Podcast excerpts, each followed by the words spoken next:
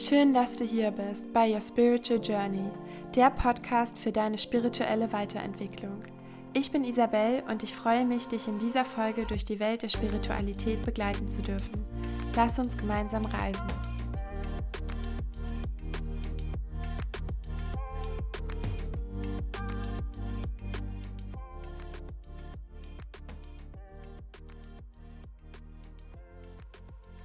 Herzlich willkommen zu einem neuen Podcast mit mir. Und heute habe ich eine ganz besondere Folge, nämlich mein erstes Interview. Und das Interview ist mit einer ganz besonderen Frau, nämlich Vito Charlotte Eitel. Und wir haben uns damals beim Path of Love kennengelernt. Was der Path of Love ist und warum ich da hingegangen bin, wirst du in dieser Folge erfahren. Und Vito ist eine lizenzierte Psychotherapeutin mit über 30 Jahren Erfahrung schon im Bereich mit Menschen, mit systemischen Aufstellungen und vor allen Dingen auch mit Traumaheilungen. Und sie ist wirklich eine super erfahrene Frau, von der ich schon sehr viel gelernt habe. Und ich freue mich unglaublich, jetzt dieses Interview mit dir teilen zu können, weil wir wirklich ganz detailliert darüber sprechen, warum uns Menschen unterschiedliche Dinge im Leben widerfahren und wie wir eben auch mit schwierigen Situationen in unserem Leben umgehen, wie wir aus solchen Situationen wieder rauskommen können. Und wir sprechen auch über die Themen Meditation, und dieses Interview hält einfach total viele verschiedene Aspekte für dich bereit und ist gerade jetzt in dieser Zeit, wo es dem einen oder anderen vielleicht nicht so gut geht, aus unterschiedlichen Gründen, eine absolute Bereicherung. Ich freue mich, wenn du bis zum Ende dran bleibst. Ja, ich freue mich sehr, dass du heute der Gast in meinem Podcast bist. Ich glaube, als Einleitung ist es am besten, wenn du dich einfach mal vorstellst. Also, wer bist du und vor allen Dingen, ähm, was macht deine Arbeit aus? Also was, was ist überhaupt Teil deiner Arbeit? Vielleicht kannst du ja auch ähm, kurz Bezug darauf nehmen, wie wir uns kennengelernt haben, weil das ist ja auch ein sehr großer Teil deiner Arbeit. Ja, also mein Name ist äh, Vito Charlotte Eitel. Ich wohne seit vielen Jahren in Köln und arbeite hier auch in einem Institut für spirituelle Psychotherapie, also eine Kombination von äh, Psychotherapie und Meditation, hat eine spirituelle Ausrichtung, das gibt es seit 40 Jahren. Das feiert diesen Sommer seinen 40. Geburtstag, das Institut. Das ähm, haben wir dies, äh, das habe ich, da habe ich sehr, sehr viele Jahre gearbeitet in verschiedenen Positionen. War auch mal, ich glaube, acht Jahre Geschäftsführer von dem Institut. Und meine Entwicklung ist eigentlich die, dass ich seit ich 23, 24 bin, mein Gott, es fühlt sich an wie im letzten Leben, sozusagen auf der Suche bin, mehr ursprünglich, weil ich mich selber finden wollte. Aber das kam ja, wenn ich mich zurückerinnere, auch einfach aus einer Haltung, wo ich mich mit dem Leben und wie ich mich fühlte mit 23 nicht besonders happy war. Also das war wirklich auch, ich habe in bestimmten Bereichen, nicht im materiellen Sinn, sondern auf einer emotionalen Ebene oder wie immer du das nennen willst, gelitten. Ja. Mhm. Ich hatte so eine katholische Erziehung genossen und so kam das, dass ich mich auf den Weg gemacht habe. Und das war ja sicherlich, hatte das auch sehr viel zu tun mit dem Zeitgeist.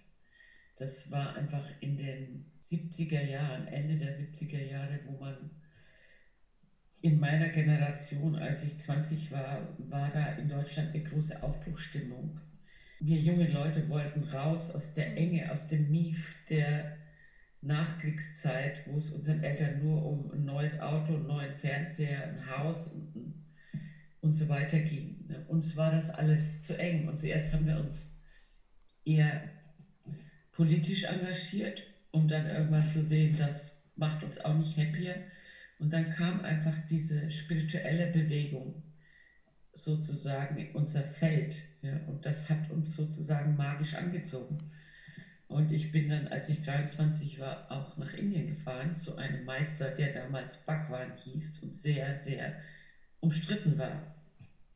Und das war natürlich ein sehr äh, revolutionärer Schritt, weil ich hatte mein Studium abgeschlossen. Ich war sozusagen ein gutes Mädchen und sollte jetzt doch quasi in mein Berufsleben einsteigen und Familie gründen und, und so weiter. Ne? Einen Partner finden und so weiter. Aber so ist es halt in meinem Leben nicht gelaufen. Und so hat sich das eine an das andere gefügt. Und eigentlich ist dann um Bhagwan herum eigentlich erst so mein Interesse für inneres Wachstum äh, entstanden und auch immer größer geworden. Also und der indische Meister, den ich damals in Indien besucht hat, hatte eine Kommune um sich herum und da ging es eigentlich in erster Linie darum, dein Durst nach innerem Wachstum zu erwecken. Ja? Das heißt, wirklich zu sagen, was will ich denn eigentlich in meinem Leben? Was ist der, was mache ich denn hier eigentlich? Und äh, lebe ich nur das Leben meiner Eltern oder rebelliere ich nur gegen das Leben meiner Eltern? Aber, oder was ist das eigentlich? Und äh, es war halt einfach eine tolle Zeit, weil da hatten sich junge Menschen aus der ganzen Welt getroffen und Bhagwan oder wie er heute heißt, Osho, hat uns einfach äh, Meditation nahegebracht, was ja damals noch eine sehr exotische Angelegenheit war in den 70er Jahren. Heute ist das wirklich Mainstream und jeder geht mhm. meditieren und Yoga machen. Aber damals war das äußerst exotisch und auch so ein bisschen anrüchig. Mhm. Ja. Und Osho hat halt sehr viele körperorientierte Meditationen sozusagen kreiert aus Elementen aus dem Osten und aus der westlichen Psychotherapie. Und der hat halt einfach, der hat es einfach drauf gehabt, auf die Nöte des westlichen jungen Menschen einzugehen. Das hat uns magnetisch angezogen. Es war ein, ein sehr reiches Feld an Erfahrung. Ne? Und so ging das los für mich. Ich habe sehr viel Selbsterfahrung gemacht und später wir hatten ja auch sehr großes Interesse, einen ganz anderen Lebensstil als unsere Eltern zu praktizieren. Wir lebten in der Kommune, wir verstanden auch Ehe nicht im traditionellen Sinn. Wir hatten auch äh, eine andere Einstellung zur Sexualität. Und so kam eins zum anderen und das ging natürlich immer weiter und immer tiefer. War sehr, eine sehr aufregende Zeit. Ne? Und ich meine, heute bin ich über 60 und das Ganze hat sich natürlich weiterentwickelt in Form von Ausbildungen aller Art, in Psychotherapie, in Meditation. Und Mitte der 90er kam einfach dieser Prozess aus Kalifornien zu uns. Irgendwie kam der zu uns. Nennt sich Path of Love. Ist ein Intensivprozess, um den du ja auch mitgemacht hast. Und so, so haben wir uns kennengelernt. Und ich würde mal sagen, das ist ein Prozess, wo die Essenz von äh, dem, was ich gelernt habe, sehr präsent ist und sehr vertreten ist. Also so kam ich auf diesen Weg, ja, und der geht ja immer weiter, der hört ja nicht auf, bis wann immer der aufhört, keine Ahnung. Ja. Und ja, das zu meiner Person. Ne? Ja. Für mich ist meine Reise nicht abgeschlossen, die geht mhm. einfach weiter. Also ich kann das total nachvollziehen, weil du ja auch gesagt hattest, das war so ein, ja, einfach so eine Suche auch damals in dir. Und ich bin ja im selben Alter wie du damals, als du angefangen hast mit der Suche. Und genauso war das eigentlich auch mit dem Path of Love. Es gab natürlich gewisse Dinge in meinem Leben, wo ich nicht weiter wusste, aber irgendwie, vielleicht kannst du auch auf dieses Gefühl eingehen, worauf ich hinaus möchte. Irgendwie war da so eine Stimme in mir, die gesagt hat, du musst da einfach hin. Also ich habe wahrscheinlich genau oder eine ähnliche Anziehung gespürt wie du damals ähm, nach Indien. Und für mich war das genau dieses, es gibt einfach noch mehr im Inneren, wo man sich entwickeln kann. Und es gibt nicht nur, ja, dieses Leben, wo man sich an, also wo man ein Ziel aneinander reiht und praktisch nur wie in so einem Hamsterrad irgendwelchen Zielen hinterherläuft, sondern es gibt da auch noch mehr in mir. Aber da war auch so eine gewisse Angst oder so ein Respekt, ja, was wartet da eigentlich? Und vielleicht können wir auch noch mal darauf eingehen, was so generell auch in uns Menschen drin ist, worüber wir uns gar nicht so bewusst sind. Und was uns mhm. vielleicht auch manchmal antreibt, gewisse Dinge zu tun, die wir vielleicht gar nicht wollen oder wo wir uns dann zurückhalten. Ja, da sprichst du natürlich wirklich äh, sicher jeden an, weil jeder von uns ist ja auf eine bestimmte Art konditioniert. Wir kommen in die Welt wie ein unbeschriebenes Blatt und dann werden wir beschrieben. Und je nachdem, wie unsere Kindheit und unsere Jugend ausgefallen ist oder die Gesellschaft, die wir um uns herum hatten oder in welcher Zeit wir hineingeboren wurden, da erhältst du ja ein bestimmt, du identifizierst dich mit einem bestimmten Blick auf dich selbst und auf die Welt. Und äh, das prägt dich natürlich und es prägt auch, wer du denkst, wer du bist. Ja, wir haben also wirklich alle ja, ein bestimmtes Selbstbild, was ja, wenn wir tiefer gucken, nichts anderes ist als die Identifikation mit unseren Überlebensstrategien, wie wir halt sozusagen bisher durch unser Leben gekommen sind. Wie unsere Kindheit war, wie es mit unseren Eltern war. Und da kommen wir dann auch zu diesem riesigen Thema Konditionierung. Ja. Und eigentlich ist ja der, jeder Entwicklungsprozess des Menschen ist ja von totaler Abhängigkeit von seiner Umwelt und von seinen Bezugspersonen, wenn du geboren wirst. Ne, der Mensch ist ja das hilfloseste Lebewesen auf dem Planeten hin zu Autonomie. Ja? Aber dazwischen läuft ja oft manches schief. Ja? Mhm. Die, viele von uns kommen einfach aus dysfunktionalen Familien, ja? wo die Eltern einfach diese Elternfunktion nicht wirklich oder mit einer Menge Versäumnissen äh, wahrgenommen haben, weil sie einfach nicht anders konnten. Ne? Sie konnten, die machen, was sie machen können, aber sie konnten es halt nicht so machen. Das heißt, sie konnten, je nachdem wie schlimm, einfach die elementaren Bedürfnisse von einem Kind nicht wirklich erfüllen. Und die Bedürfnisse sind ja in jeder Entwicklungsphase des Kindes andere. Ja. Natürlich sind die frühesten Versäumnisse und Fehler, die, die unsere Eltern machen, immer die gravierendsten, weil die in der Zeit passieren, wo wir sehr, wie sagt man auf Deutsch, da sind wir so ein unbeschriebenes Blatt und das hat so ein Imprint auf uns. Ja, also ich rede von einem Baby, das einfach vernachlässigt wurde zum Beispiel ja, oder nicht genügend und ausreichend äh, auf seine Bedürfnisse eingegangen wurde oder das hat man schreien lassen für Stunden, weil die Mutti dachte, das wäre gut für die Lungen. Ne? und so weiter. Also das heißt, je nachdem, wie unsere Konditionierung ausgefallen ist, stehen wir dann als Erwachsene da mit unserem eingeschränkten Zugang zu unserer Lebenskraft. Das heißt, wir wissen irgendwo, also das ist kein Wissen vom Verstand, dass uns irgendwas fehlt, dass wir irgendwo äh, nicht den vollen Zugang zu unserer Lebenskraft haben. Und das sehen wir in verschiedenen Bereichen. Die meisten Leute, die oft zu Gruppen kommen, die erleben das, in, wenn sie eine Beziehung anfangen, ja, mit den besten Absichten und Verliebtheit am Anfang. Und dann bricht die Hölle los und dann bricht eigentlich auch das los, was du in dir drin rumschleppst aus deiner Kindheit. Und dann gehen oft Leute in die Therapie, weil sie merken, ich kriege keine Beziehung auf die Reihe, ich kann nicht wirklich Nähe zulassen oder ich will den anderen fast auffressen, weil ich so bedürftig bin. Mhm. Ne?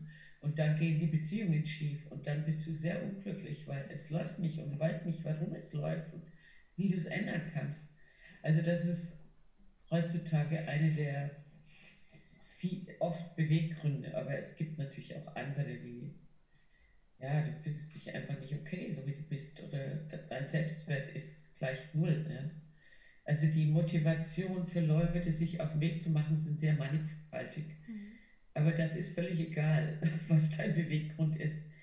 Der wichtigste Punkt ist, dich auf den Weg zu machen und dass du, wie du das ja schon gesagt hast, diesen Ruf oder dass da was an deine Tür klopft, dass du auf den hörst. Ne? Manche Leute verdrängen das. Ja.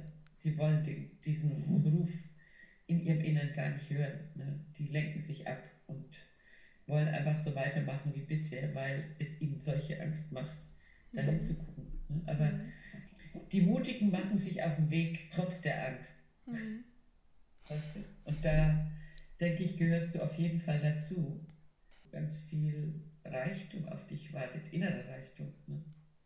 Ja, ich glaube, dass eine gewisse Art von Angst oder ein gewisses Unwohlsein da auch ja. immer mit dazugehört, weil man irgendwo weiß, dass es etwas gibt, was vielleicht nicht richtig gelaufen ist oder weil man gerade, wie du sagst, in Beziehungen nicht richtig auf einen Nenner kommt und eben irgendwie immer wieder in so ein Mangelgefühl kommt. Und ich glaube, was jetzt auch gerade vielleicht auch in meiner Generation sehr stark vertreten ist, ist so ein Gefühl von, dass wir einfach so viel Druck spüren.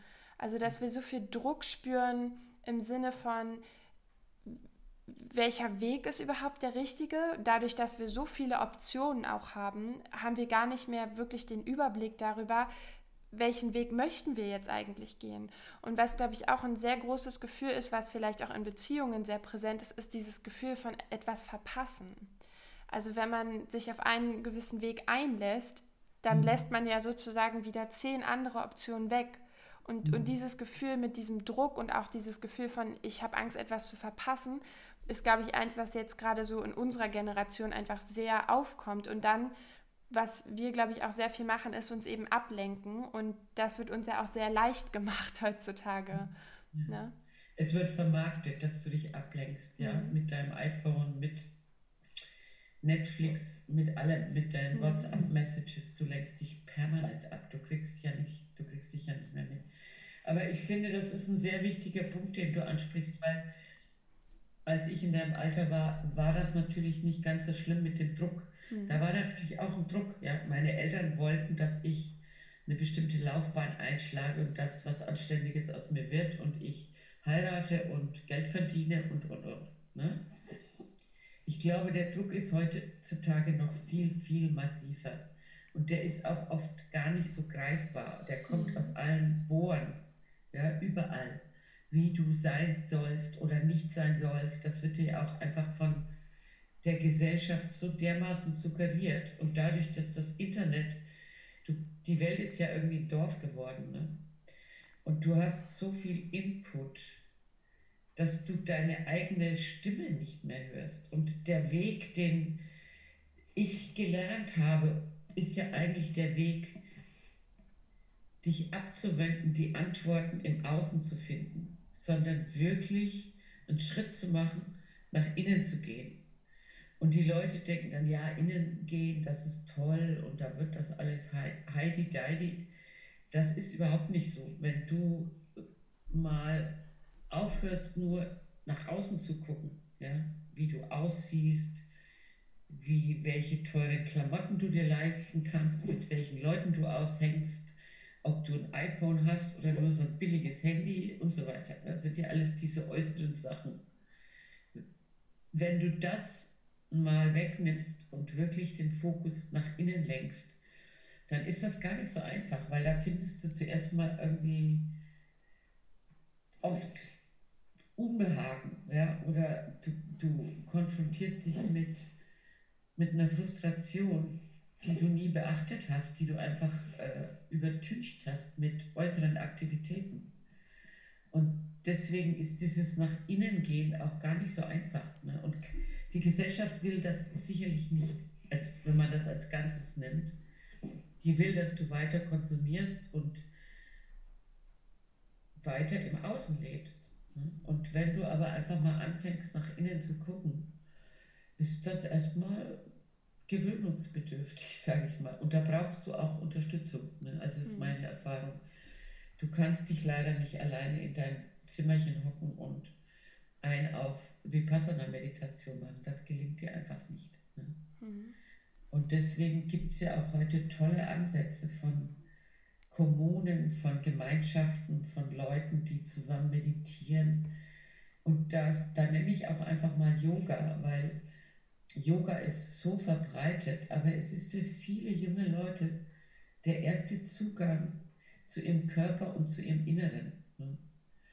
Und äh, deswegen ist Yoga toll. Ne? Natürlich, manche packen dann ihre alte Konditionierung auch auf Yoga drauf, indem sie daraus einen Fitness- und äh, Verschönerungs- und Verbesserungstrip machen. Ne?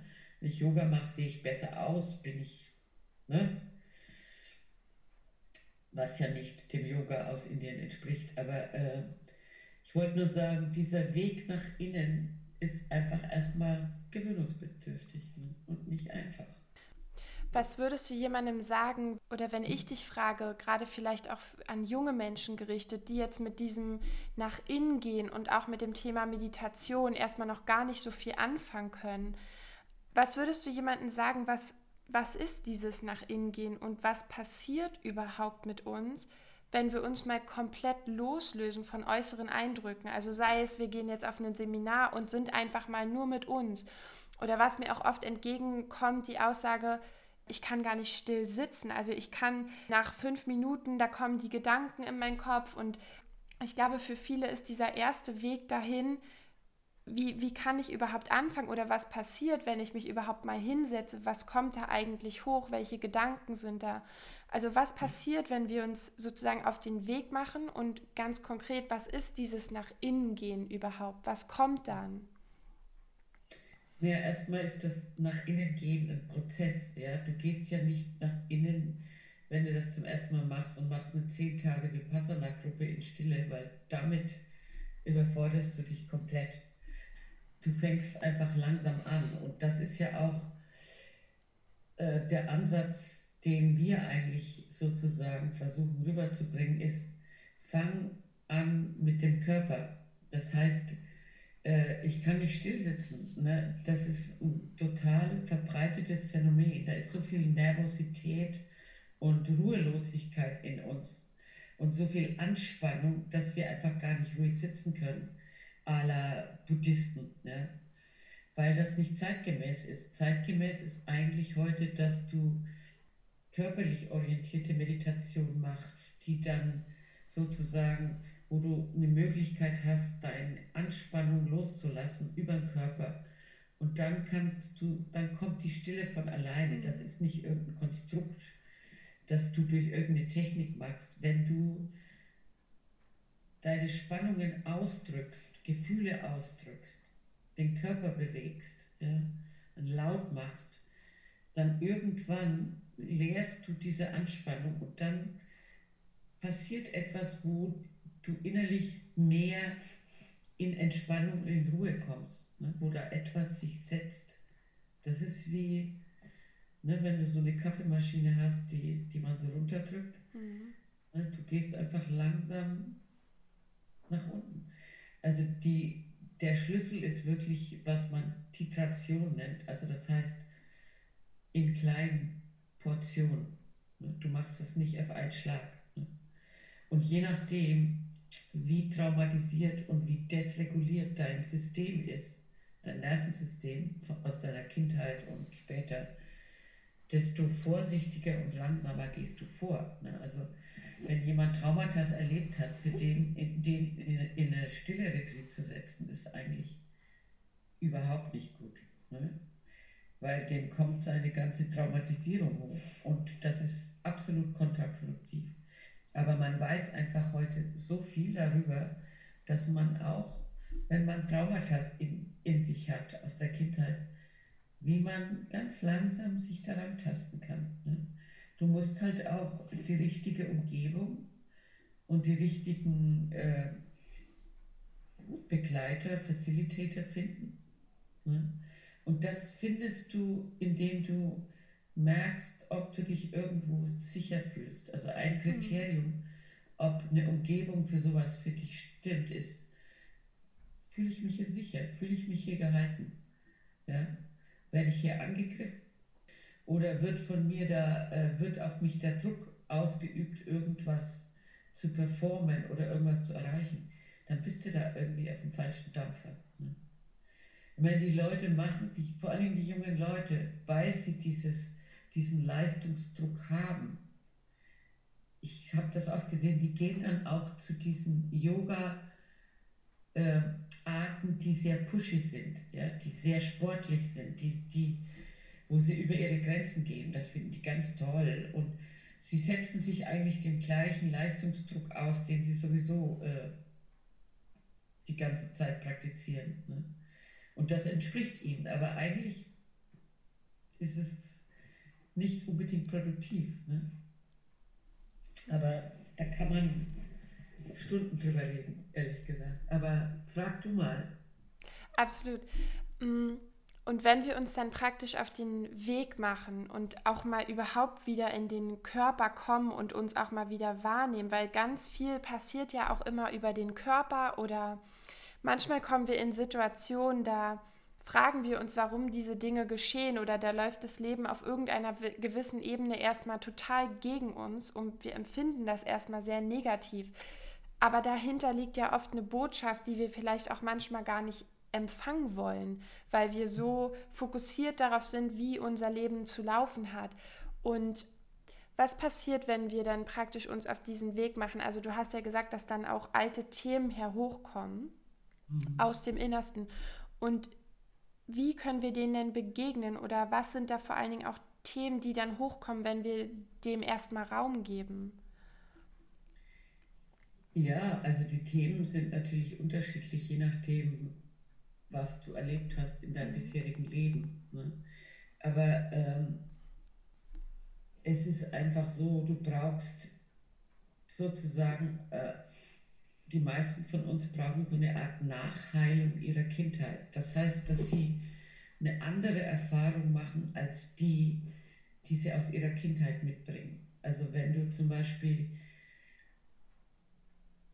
in einer Familie aufgewachsen wurdest, wo Wut total unakzeptabel war und du mit Wut überhaupt nichts anfangen kannst und Angst davor hast, ne?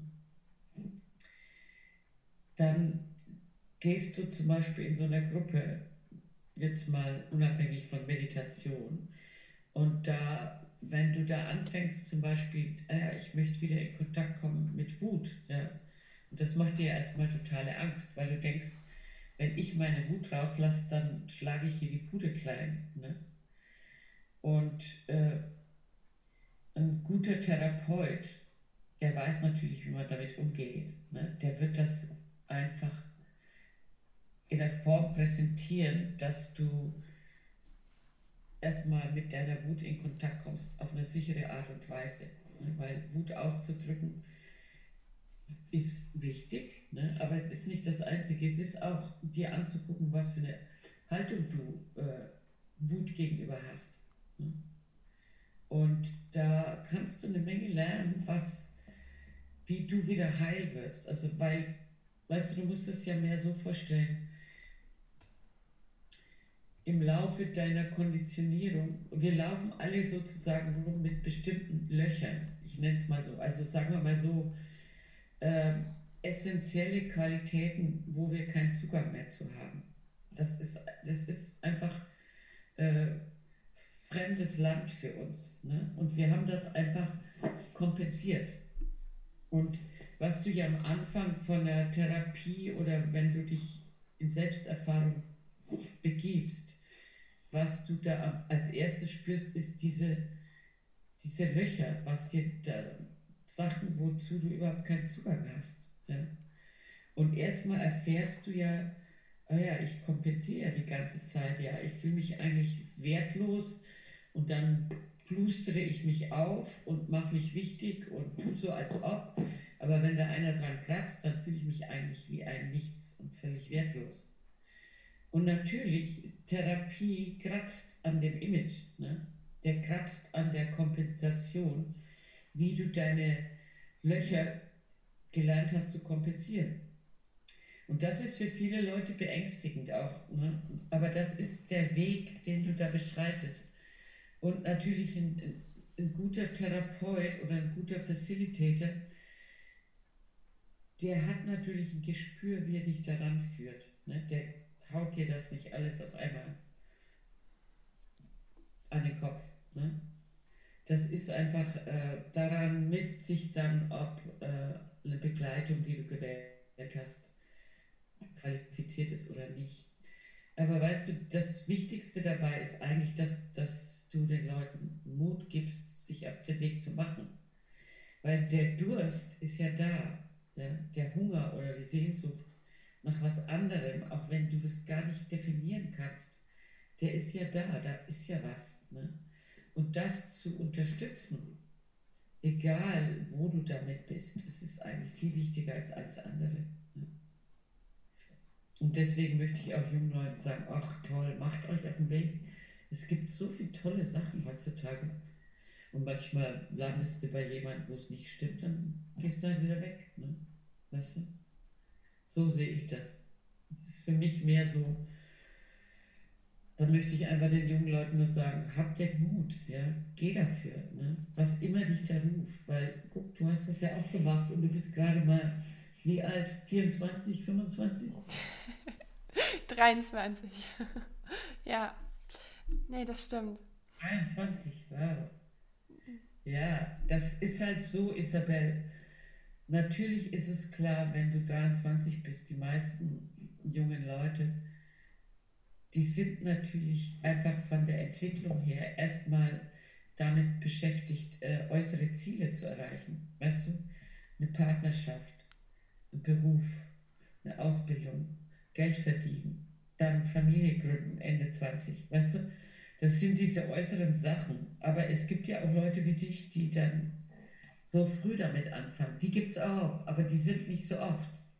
Aber ich glaube, durch die Zeit, in der wir leben, wird das mehr und mehr, weil die Ziele, die die Gesellschaft von außen vorgibt, die werden ja so äh, sinnentleert. Dass die, die jungen Leute sind intelligent, die durchschauen das auch, die sagen, ja, pff, was will ich hier Geld ohne Ende verdienen und innerlich völlig unglücklich sein. Ne? Die schnallen das. Ne?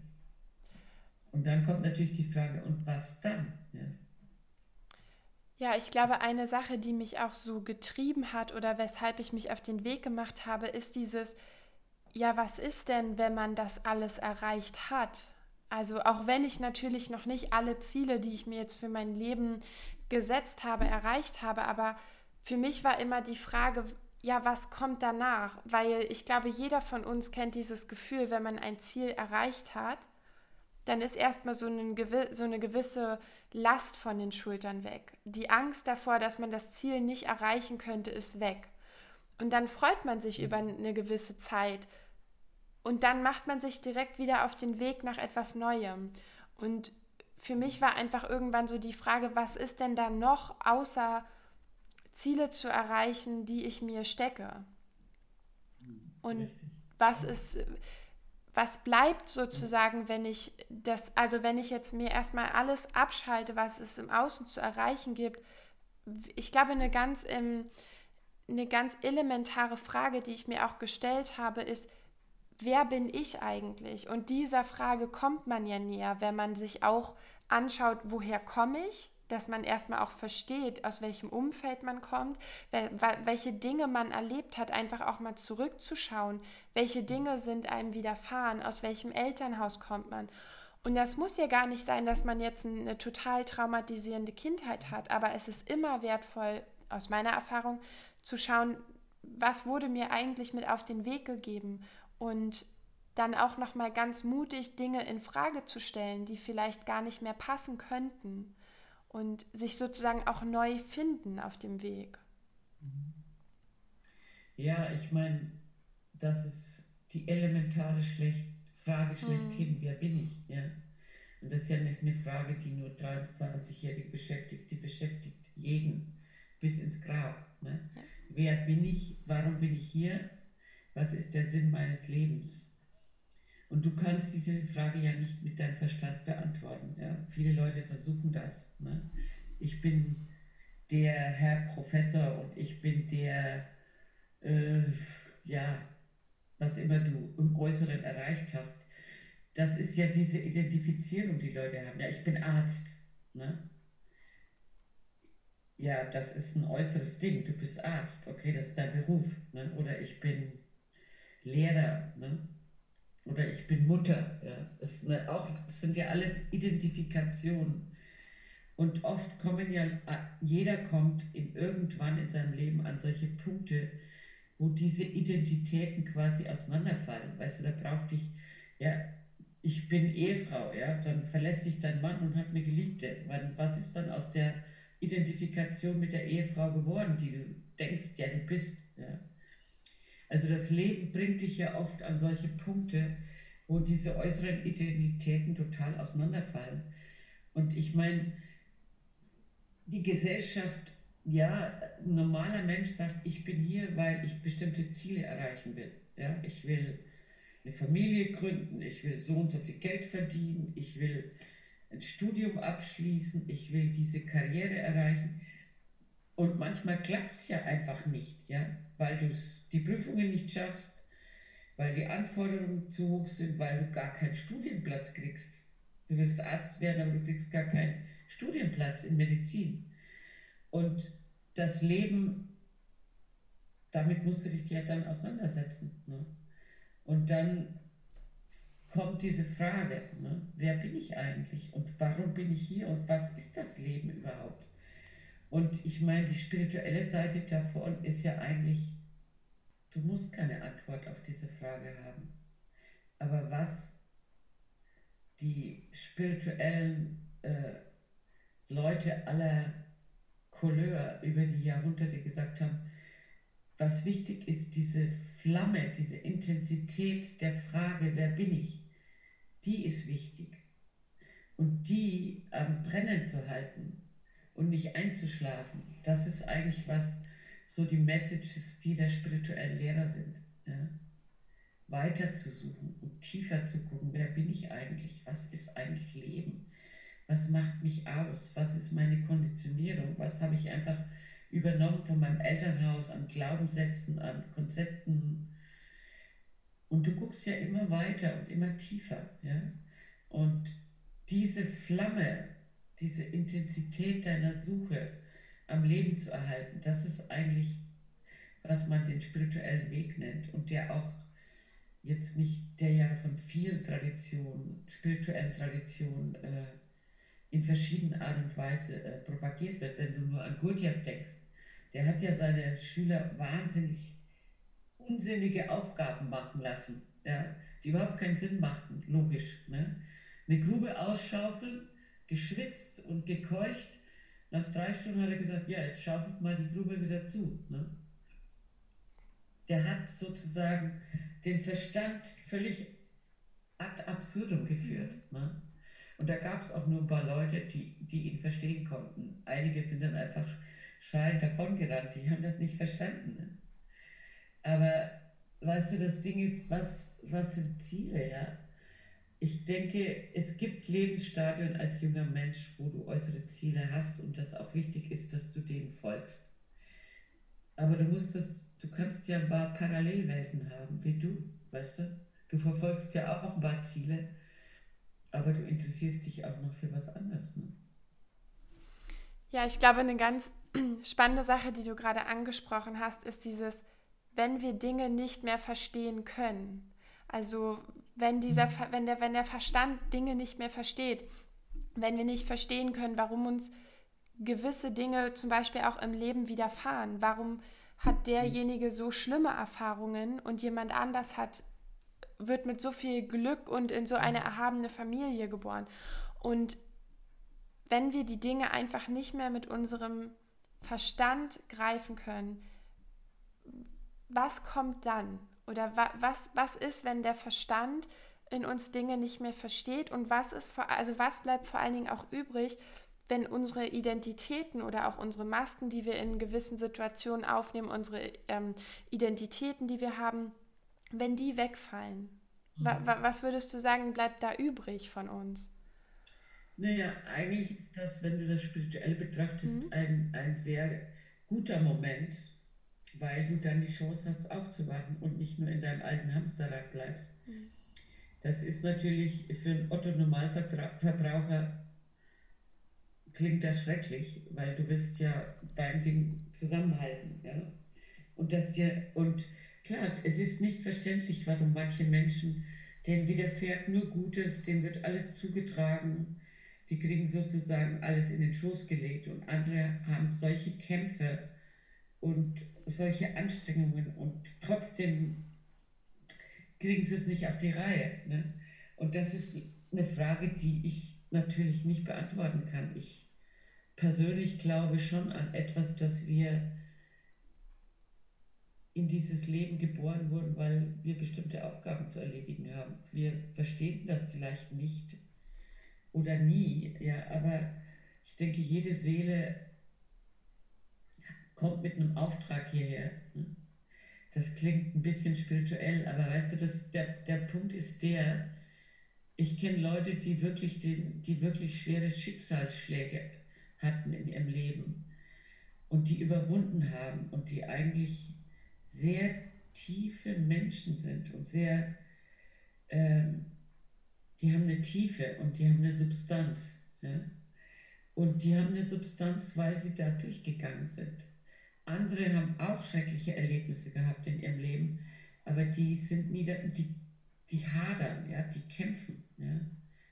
Und dann gibt es die, denen alles in den Schoß gelegt wurde. Ich meine, diese ganze Erdengeneration wie meine Nichte, die, meine Nichten, die sind von Anfang an reich geboren, ja, weil die Eltern Geld haben. Denen wird sozusagen alles in den Schuss gelegt und die haben andere Aufgaben zu erledigen. Natürlich äh, kannst du das nicht vergleichen, aber meine Erfahrung ist, dass, dass die Frage ist, äh, bist du in Frieden mit dem, was das Leben dir gibt, oder bist du im Kampf damit?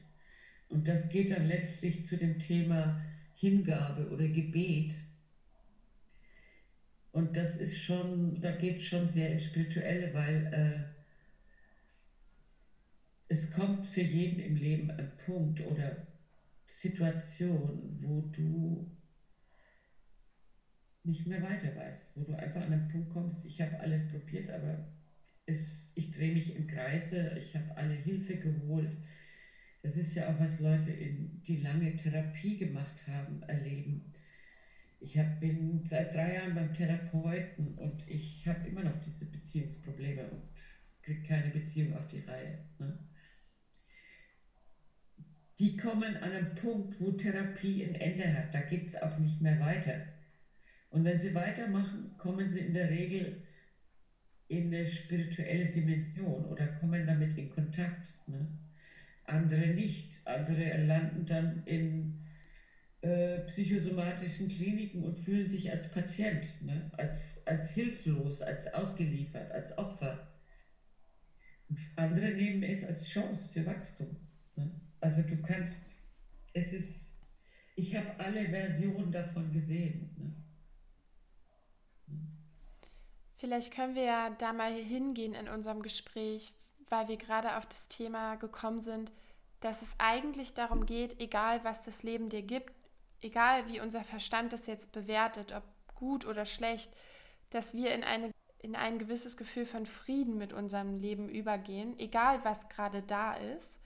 Und vielleicht kannst du noch mal auf das Thema Hingabe und auch Gebet zu sprechen kommen. Also kann passieren, wenn wir an einen Punkt in unserem Leben kommen, wo wir sagen, wir wissen hier einfach gerade nicht mehr weiter.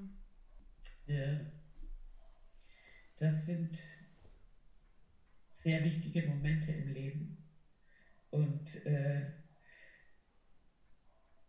weißt du, du, du redest, du hast gerade gesagt, Friede, inneren Frieden zu finden. Ne? Und die Frage ist, wie kannst du inneren Frieden finden, der unabhängig ist von dem, was im Außen passiert? Ne? Mhm. Das gibt's. Ja. Ne? Weil jeder normale Mensch da draußen denkt, ja, Frieden ist, wenn alles da draußen in meinem Leben okay ist und meine Beziehung in Ordnung ist und mein Job in Ordnung ist und mein Chef mir nicht, nicht äh, auf die Pelle rückt und so weiter. Ne? Ich, aber innen, es, da kommt eigentlich diese Dimension von Meditation rein, ja, wo du einfach lernst und übst, mit dem zu sein, was ist ob es gerade unangenehme Gefühle sind oder angenehme. Ja? Und die auszuhalten oder in dir halten zu können, ohne sie ausagieren zu müssen, das ist natürlich schon ein, sozusagen weiterführende Kost. Ne? Das ist sozusagen die Frucht von dem, wenn du an dir arbeitest, dass du zu einem Zustand kommst, wo du das halten kannst egal was das Leben dir bringt, Leid oder Freude oder weißt du, dass das, dein inneres Wohlbefinden nicht völlig aus der Bahn schmeißt. Das klingt natürlich sehr abgehoben, aber äh, das ist ein Prozess, das ist nicht etwas, was du irgendwo in einem tollen Kurs lernst. Das ist das, was das Leben dir teacht, dir lehrt. Ne? Was mir dazu einfällt, ist zum Beispiel Leute, die von ihrem Partner verlassen werden, nach einer längeren Beziehung. Ne? Und die einen stürzen ins absoluten Abgrund. Die kriegen nichts mehr auf die Reihe, ihr Leben ist zu Ende, am liebsten will ich mich umbringen, äh, der hat mich verlassen und so weiter. Und der andere geht ganz anders damit um. Ja? Der, der guckt sich um und sagt, was ist passiert? Warum ist mir das passiert? Wie kann ich mir Hilfe holen? Wie kann ich mir Unterstützung holen für den Prozess der Ablösung und so weiter? Da gehen Leute sehr unterschiedlich mit um. Und das hat einfach mit dem Niveau ihrer Bewusstheit zu tun, ne? mit ihrer emotionalen Bewusstheit und auch ein bisschen mit, äh, wie sie mit sich selber in Kontakt sind, wie sie mit, wie sie eingebunden sind mit anderen Menschen. Ne? Jemand, der alles auf eine Karte setzt, nämlich auf seinen Partner, und der Partner verlässt dich dann, das ist schlimm. Ne? Aber weißt du, wie kannst du alles auf einen Partner setzen? Dein Partner kann nicht alle deine Bedürfnisse erfüllen. Es ist unmöglich. Ne? Aber die gibt es halt. Ne? Die Leute, die sich völlig abhängig machen von ihren Partnern. Und das hat natürlich mit der Kindheit zu tun. Aber das ist eine. Und oft machen sich Leute dann natürlich nach so einer heftigen Trennung auf den Weg, weil sie sehen, sie sind so abgestürzt. Es ist Zeit, was anzugucken. Ne? Und da steckt natürlich auch ein Wachstumspotenzial drin. Ne? Ja, was du gerade angesprochen hast, war ja auch dieses, wie kann ich in mir eine gewisse Balance finden oder eine gewisse Unabhängigkeit von der äußeren Welt, weil gewisse Dinge, ob meine Beziehung für immer bleibt oder ob ich genau den und den Job behalte oder wir, perfektes Beispiel ist ja gerade ein sehr aktuelles, wir sind mitten in einer Pandemie. Es gibt gewisse Dinge, die können wir ja im Leben einfach nicht beeinflussen. Da haben wir dann nicht die Macht dazu, da Dinge zu verändern. Wie kann ich trotzdem in mir ausgeglichen und friedvoll sein, egal was im Außen sozusagen passiert, auch wenn das natürlich jetzt eine sehr ja, hochgegriffene Stellung ist, aber trotzdem, wie, wie kann ich da hinkommen? Und da hast du ja auch gerade Meditation angesprochen oder das ist ja auch das, was wir im Path of Love einfach, wo wir da hingekommen sind zu diesen, wie kann ich immer mehr zu mir kommen, ohne dass ich so abhängig vom Außen bin, ohne dass ich so abhängig davon bin, was das Leben mir bietet, weil das Leben wird immer andere Dinge bieten und das hat immer irgendwas noch bereit. Aber wie kann ich trotzdem in mir weiter friedvoll ruhen? Ja, es hängt natürlich sehr auch einfach äh, von deiner Stabilität ab, wie du zum Beispiel mit so einer Pandemie umgehst, mhm. die, du, die wir ja auch wirklich nicht beeinflussen können oder nur zum sehr kleinen Ausmaß. Wie gehe ich mit solchen Herausforderungen des Lebens um? Und natürlich jemand, der eine traumatisierte Kindheit hat, wird eine härtere Zeit damit haben, damit umzugehen, weil das haut den einfach um. Ne? Es schmeißt ihn aus der Balance, die er vielleicht sich gerade mal so halbwegs zurechtgelegt hat und plötzlich fällt alles auseinander. Und er hat das Gefühl, ihm wird der Teppich unter den Boden weggezogen. Und deswegen ist ja auch dieser Riesenbedarf da an Unterstützung für Leute, weil diese Zeit bestimmte Leute, die nicht so viel Halt in sich haben, wirklich äh, an ihre Grenzen bringt. Ne? Andere Leute können damit stabiler umgehen, weil deren Fundament, auf dem die aufgebaut sind von der Kindheit, da sind die einfach stabiler, emotional stabiler. Ne? Und deswegen, es trifft Leute in die Lebensherausforderungen wie Trennungen oder äußere Job verlieren, eine Pandemie und so weiter, trifft Leute äußerst unterschiedlich. Ne? Die, eine, die einen werden suizidgefährdet, weil sie es nicht mehr auf die Reihe kriegen und die anderen sehen es als eine Herausforderung, an sich zu arbeiten und suchen sich was und gehen auf die Suche. Ne? Und eigentlich müsste viel mehr davon zur Verfügung stehen, wo Leute einfach andocken können und sagen, ey, ich brauche Unterstützung, ich komme damit nicht zurecht. Und das ist da, es gibt ja inzwischen auch viele Stellen. Ne?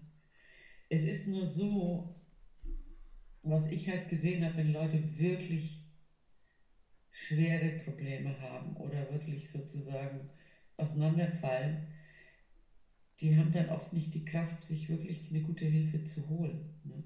Und dann ist das oft eine Glückssache, dass sie irgendwo an einem guten Platz landen oder mit einem guten Therapeuten. Und äh, ja, klar, also das, äh, also ich gucke auf die Menschheit im Moment und auf die Welt, wie sie gerade ist und denke, wow, die Arbeit, die wir machen, ist nötiger als jemals zuvor. Ne? Und Leute brauchen Hilfe auf unterschiedlichen Ebenen. Ne? Das ist auch klar. Vielleicht können wir an der Stelle noch mal kurz auf das Thema Meditation zurückkommen, weil mhm. das, ist, das ist ja ein sehr essentieller Punkt oder ein sehr essentielles Mittel, um überhaupt mal wieder die Verbindung zu sich zu spüren und auch eine Sache, die man ja durchaus zu Hause auch einfach mal ausprobieren kann oder wo man einfach mal den, die erste Berührung vielleicht auch wieder mit diesem Thema haben kann. Ja, also weißt du, du kannst mit ganz kleinen Sachen anfangen zu mhm. Hause. Das kostet nichts. Weißt du, zum Beispiel, was wir machen, Gibberish, ja, nennt sich das. Du brabbelst einfach Unsinnslaute. Du leerst einfach deinen Verstand aus für fünf Minuten oder für, wenn du es schaffst, zehn Minuten und lässt einfach mal deinen Verstand einfach bla bla bla bla bla laufen, ja, und drückst auch was aus, ne? Das, was du normalerweise drin hältst, drückst du aus über Laute, Unsinnslaute. Und dann leerst du einfach deinen völlig vollgestopften Verstand. Das ist wie auf dem Computer der Papierkorb, wenn der voll ist. Auf dem Computer musst du den leeren. Ne? Und so ist das eigentlich auch. Ne? Zu viel, zu viel da drin. Ne? Da ist kein Platz im Inneren. Und dann kann da auch eher was ruhig werden und was sich setzen. Und du kannst vielleicht ein bisschen klarer sehen und nicht nur auf deine Umwelt reagieren. Ich meine, wenn du da draußen dich umguckst, ist ja voll von reaktiven Leuten, die, die dann halt äh, einfach nur ausagieren wollen, ne, indem sie demonstrieren gehen und frustriert sind und ihre Frustration völlig unbewusst irgendwo Luft machen wollen. Aber das nützt dir nichts, weil da ist kein Bewusstsein drin. Ne? Das, meine, das, wenn du das die Demonstration in Berlin gegen Corona sagst, die würden noch ärgerlicher auf dich werden, ne? weil die dann nicht mehr ganz so gut. Die suchen einfach ein Ventil, um diese Frustration, die sie erleben im Inneren, irgendwie loszuwerden. Aber das ist natürlich ein sehr, eine sehr unbewusste Art, das loszuwerden. Ne? Und verstehen tue ich es total, ne? aber nützen tut es dir äußerst wenig. Mhm. Ne? Vielleicht kannst du noch mal zum ja, Abschluss des Gesprächs auch noch mal auf das Thema Gebet eingehen, wo wir waren, als wir über den Punkt gesprochen haben, dass manchmal Momente im Leben kommen, wo man absolut nicht weiter weiß und was das Gebet in deiner Interpretation bedeutet. Vielleicht auch, dass wir das Wort Gebet auch einmal loslösen von allen religiösen Vorstellungen und vielleicht auch mhm. mal spirituell interpretieren oder was es für dich einfach bedeutet. Ja, das ist ja eine sehr individuelle Angelegenheit, mhm. was Gebet ist. Ne? Die Christen, äh, die beten zu Gott ja? und Gott soll ihnen irgendwie gut gesinnt sein. Ja? Aber Gebet in diesem spirituellen Kontext und wie wir das verstehen, ist eigentlich ein, ein innerer Dialog. Ja? Du wendest dich von deinem Herzen aus an das größere Ganze oder Existenz oder wie immer das, manche Leute nennen es Gott, egal, ja? ist nur ein Wort. Und du gehst einfach in Dialog mit etwas, das größer ist als du. Und dieser Dialog kann ein sehr intimer sein, der in, einfach in deinem Herzen stattfindet. Es kann einfach äh, eine sehr große Innigkeit haben mit dir selber, wo du sagst, ich, äh, ich stehe und ich, ich weiß nicht weiter. Ja? Ich, äh, ich öffne einfach meine Arme, meine Hände und schaue, was da zu mir kommt. Aber ohne Erwartung und ohne Forderung und ohne Kontrolle. Du gibst dich einfach dem Ganzen hin und was das Ganze dir bringt, nimmst du an. Ne, das ist also eigentlich wirklich dieses, äh, diese Dimension von Hingabe. Weil wir, viele von uns sind ja am Kämpfen. Wir wollen das nicht und wir wollen jenes nicht. Gebet ist genau das Gegenteil. Aufhören zu kämpfen und das anzunehmen, was zu dir kommt. Und wenn das Leid ist, dann ist es Leid. Und wenn es Sorgen sind, sind Sorgen. Und wenn es Freude ist, sind es Freude. Aber nicht zu sagen, ja, das will ich aber nicht, ich will was anderes. Ja. Und in diese Dimension einzutauchen, heißt auch irgendwo in Frieden mit dir zu kommen und mit deinem Leben, anstatt äh, im Kampf zu sein. Und da kommt, das ist eigentlich so eine der spirituellen Dimensionen, die da reinkommen, wenn du anfängst, an dir zu arbeiten. Da kommst du notgedrungen irgendwann an diesen Punkt, weil wir haben so Vorstellungen, wie unser Leben zu verlaufen hat. Und also stell dir nur vor, es gibt als Beispiel, ja, du bist eine junge Frau und du bist vielleicht physisch nicht die gut aussehendste auf diesem Planeten, du bist zu dick oder zu dünn, dein Busen ist zu klein und deine Freundin sieht bombig aus und sexy und alle Männer sind hinter ihr her. Und dann stehst du da als das hässliche Entlein. Und dann äh, versuchst du natürlich dich mit Diäten oder weiß der Kuckuck was, mit, mit Mode, mit Klamotten, mit Make-up, mit weiß der Kuckuck was, zu, sodass du auch so aussiehst. Und dann, weißt du, wenn du da diese Dimension reinbringst, von Gebet anzunehmen, dass das ist, was ich bin, ja, und zu einem Zustand zu kommen, wo du, wo du ein bisschen Akzeptanz haben kannst zu dem, wer du bist. Ne? Ich meine, dieses Beispiel ist natürlich für junge Frauen äh, unannehmlich, ne? aber letztendlich, ne, kennst du ja, die Frauen, die dann forever Diäten machen, weil sie das Idealgewicht erreichen wollen, wie die, wie die Heidi Klum. Und äh, es nie erreichen. Und die, die eigentlich irgendwann damit Frieden machen, die sind oft durch Jahre von diesem Kampf gegangen gegen sich selbst, ja, gegen ihren Körper anzunehmen, so wie er ist. Und äh, wenn sie dann irgendwann dazu kommen, sich anzunehmen, wie sie sind, dann scheinen die auch und die sehen auch beautiful aus, weil sie von innen heraus schön sind. Und das ist dann egal, ob sie das Idealgewicht eines Models haben oder ein paar Kilos zu viel. Ne? Das meine ich damit. Ne? Mhm. Also nur als Beispiel. Ne? Das kannst du auf alle Bereiche übertragen. Aber dieses, diese Dimension, das anzunehmen oder auch Dankbarkeit ist eine Dimension von Gebet. Ne? zu sagen, ja, das wurde mir gegeben und ich, ich nehme das an, wirklich von der tiefen, von einem tiefen Platz her. Das ist für mich Gebet. Hm. Ich hoffe, diese Folge hat dein Herz berührt und dich inspiriert. Wenn du möchtest, empfehle den Podcast an einen Herzensmenschen weiter und lass gerne eine positive Bewertung auf iTunes da. Das würde mir sehr helfen. Bis zum nächsten Mal.